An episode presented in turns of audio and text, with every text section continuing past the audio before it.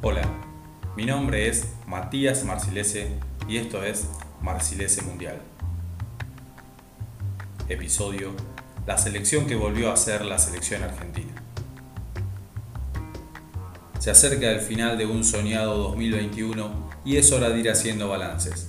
En este caso, lo denomino como la selección que volvió a ser la selección argentina. Lionel Scaloni condujo al equipo en aguas de eliminatorias y de convulsionada Copa América.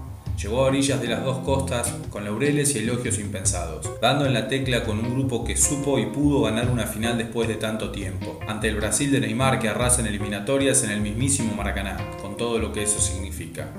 Durante el año hubo muchos momentos de incertidumbre en cuanto a las fechas de juego, de sede, idas y vueltas, rumores de países, unos y otros, y mucho costo político nacional argentino. Hoy a distancia, veo que el técnico se mantuvo muy temple y a mi entender, ayudó muchísimo su residencia en el viejo continente, alejado de los siempre ensordecedores y agotadores rumores del momento. Vayamos repasando el progreso de un equipo que no sale de memoria, pero sí tiene su núcleo duro en el marplatense Emiliano Martínez, en Otamendi, en De en Messi, entre otros. La competencia arrancó en junio y la selección fue de menor a mayor. Empató con Chile en Santiago del Estero y posteriormente empató en Barranquilla en dos goles. Partido que le costó el puesto al platense Juan Foyt, luego de querer salir jugando cuando la situación requería otra cosa.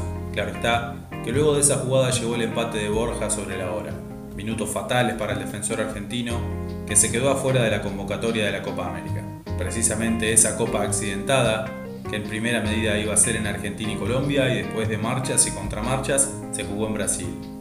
El equipo se fue acomodando en una fase de grupo que clasificaban 4 de 5 equipos y luego de derrotar a Ecuador en cuartos, llegó la gran noche ante Colombia en el Manega Rincha de Brasilia. Así como la selección de Alejandro Sabela se hizo adulta en Barranquilla luego de aquel 2 a 1, todo parece indicar que los estandartes del equipo de Scaloni se consolidaron esa noche de la capital de Brasil. El héroe, Diego Emiliano Martínez en los penales, se terminó de hacer dueño del arco y despejó todo tipo de dudas acerca de él o Armani. La cabeza ya estaba puesta en la final con Brasil y todo estaba por contarse. Allí en el Maracaná, Argentina jugó ese partido que se debía a sí mismo en las finales, jugando y cortando a la vez, con mucha presencia de caudillos, como De Paul, Otamendi, el defensor Martínez y el arquero Martínez también, Messi guardando la pelota al final, y fundamentalmente pudiendo marcar el 1 a 0. Ese 1 a 0 que no había ocurrido en las dos finales anteriores, 0 a 0 con Chile, ni tampoco en la Copa Mundial de 2014, Argentina había jugado tres finales y no había marcado ningún gol. Ahora, en Brasil, se ponía 1 a 0 con gol de Ángel Di María, y como se dice habitualmente, los planetas se alinearon. La selección pudo ser campeona luego de 28 largos años. Aunque para los amantes del fútbol argentino el diablo siempre mete la cola, y me quedo con esa sensación de que Messi nunca pudo ver a Maradona campeón con la selección, ni Diego pudo ver a Leo levantar una copa celeste blanca. Cosas del destino, cosas de la vida se le dicen. Luego de ese día de nada fue igual. La selección argentina desembarcó en el terreno victorioso. Ese 10 de julio de 2021 marcó un cambio rotundo en relación con la gente. Después de mucho tiempo se nota esa seducción celeste y blanca en la calle, en las charlas de café, esa ilusión que tímidamente renace. Con la clasificación para ir al Golfo Pérsico en la mochila, con la ilusión a flor de piel.